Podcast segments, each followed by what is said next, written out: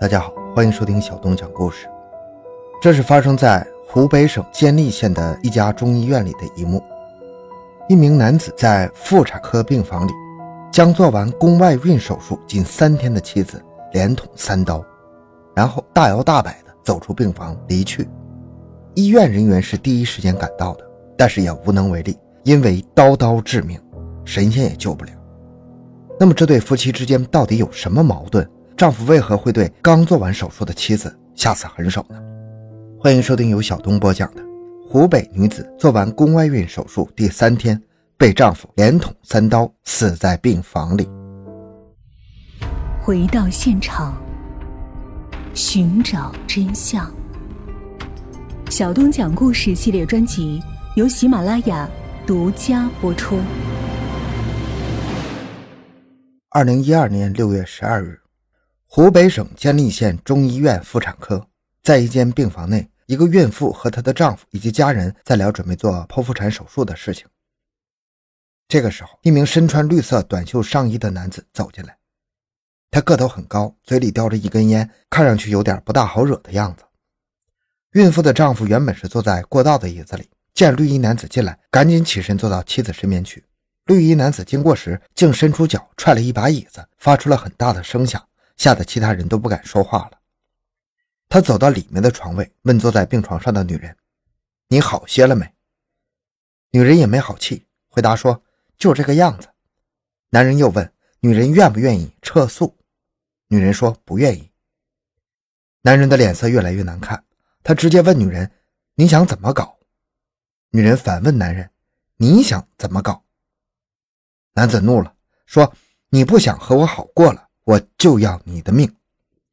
话音刚落，他就从腰后掏出一把刀，朝女人的心脏部位刺去。在场的其他三人见此，尖叫着逃离现场。以上是在案发现场经历此事的孕妇的供述。当天受到惊吓的人赶紧逃出病房呼救，而在隔壁为患者做治疗的护士长周娜，还有在旁边的病人和家属都听到了很大的声响。大家围过来时。那名绿衣男子拿着行凶的匕首，大摇大摆地走出病房，没有人敢上前阻止。他就这样大摇大摆地走出医院，叫了一辆出租车离去了。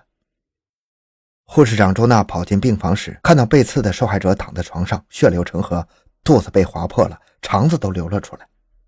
其他医护人员随后闻声赶到，立即对受害者进行抢救，但是也未能挽回她的生命。她身中三刀，刀刀致命，每一刀伤口都很深。从伤口上看，她的丈夫就是想要置她于死地。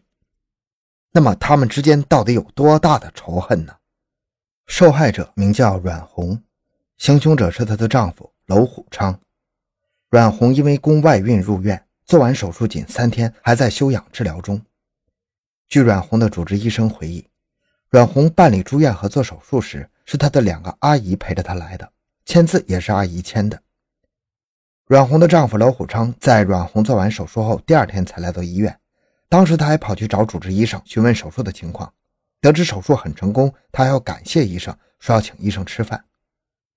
这次见面之后，主治医生又在医院里见过娄虎昌两次，都没什么异常的。谁也没想到，就在手术后的第三天，娄虎昌竟然将匕首藏在后腰来到医院，并且当着那么多人的面，在光天化日之下将妻子阮红刺死。而且就这么大摇大摆的离去。娄虎昌和阮红是半路夫妻，两人在结婚之前都有过一段婚姻，离婚之后各自也都谈过别的对象。按理来说，这样的结合应该彼此珍惜才对呀。可是两个人从处对象开始就不顺利。娄虎昌的家人对阮红很不满意，他们希望娄虎昌能找个没结过婚的女人。但是娄虎昌不顾家人的反对，在二零一一年十二月五日。与怀有两个月身孕的阮红登记结婚了。事已至此，娄武昌的家人也只好同意了这门亲事。他们希望这两口子能好好的过日子。可是，就在阮红进娄虎昌家不久之后，这对新婚夫妇的感情就急转直下，而且开始频繁的争吵。到后来，娄虎昌直接动手，然后就再也停不下来了。二零一二年二月二十三日下午一点。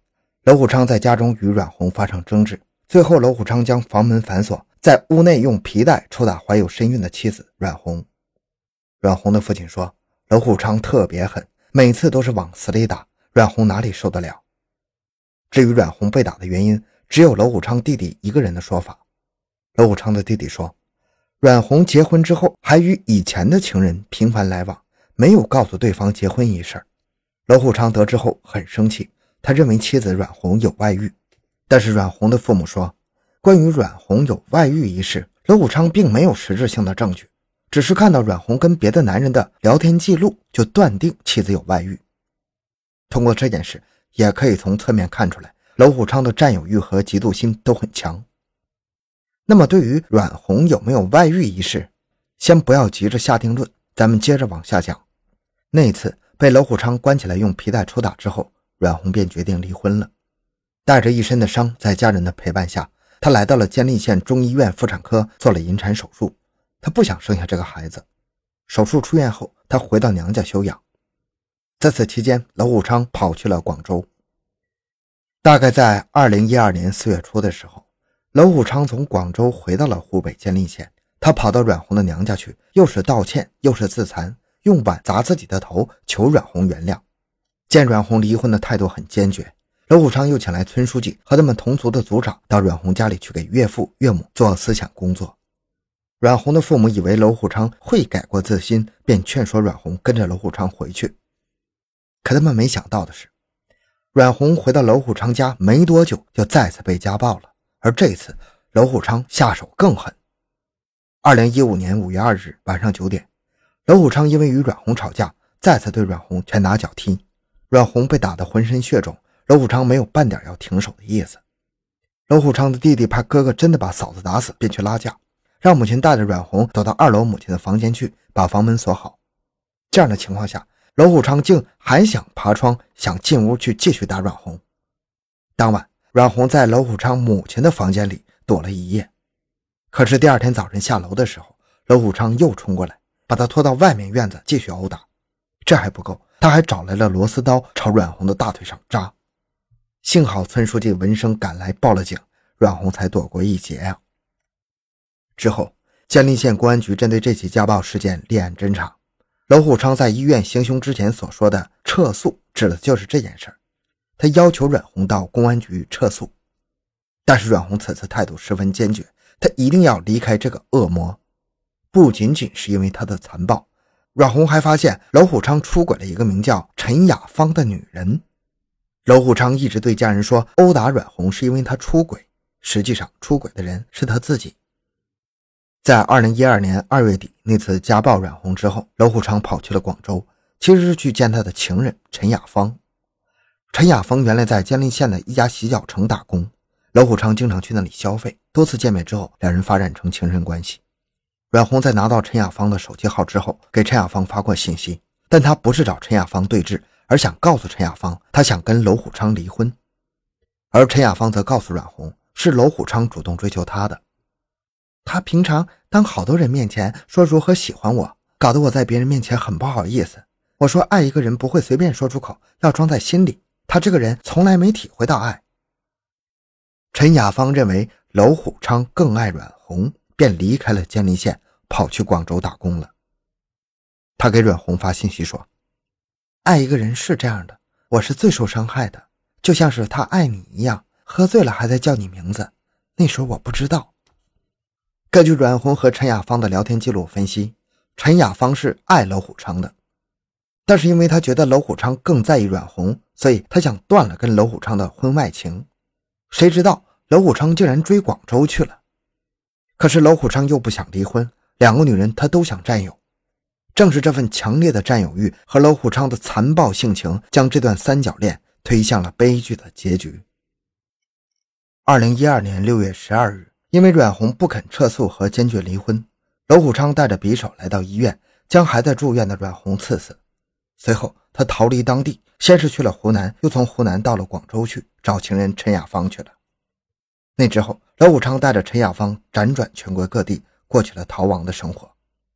据陈雅芳供述说，在江西，两人在一件被丢弃的旧衣服里找到两张身份证，随后就用这两张身份证开始新的生活。那陈雅芳为何要跟一个残暴的杀人犯在一起呢？他说，在他眼里，娄武昌是完美的，他是一个很有能力的男人，也很勤劳。跟他在一起，他们可以一起赚钱过日子。尤其是罗虎昌杀了阮红之后，已经是众叛亲离了。陈雅芳怕罗虎昌想不开去自杀，所以他不能不管罗虎昌。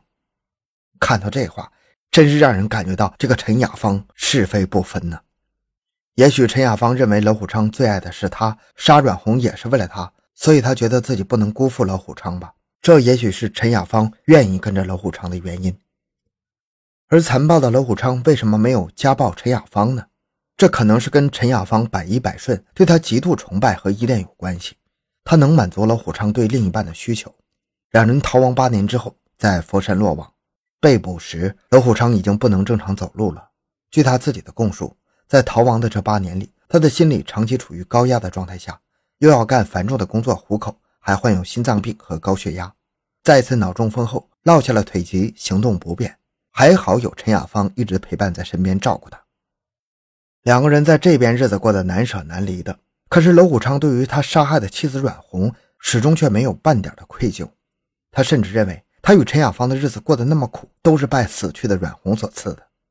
最终，罗虎昌终究要为自己的残忍罪行付出代价，而陈雅芳也因为包庇罪被捕。好，这个案件就讲到这儿。小东的个人微信号六五七六二六六，感谢您的收听，咱们下期再见。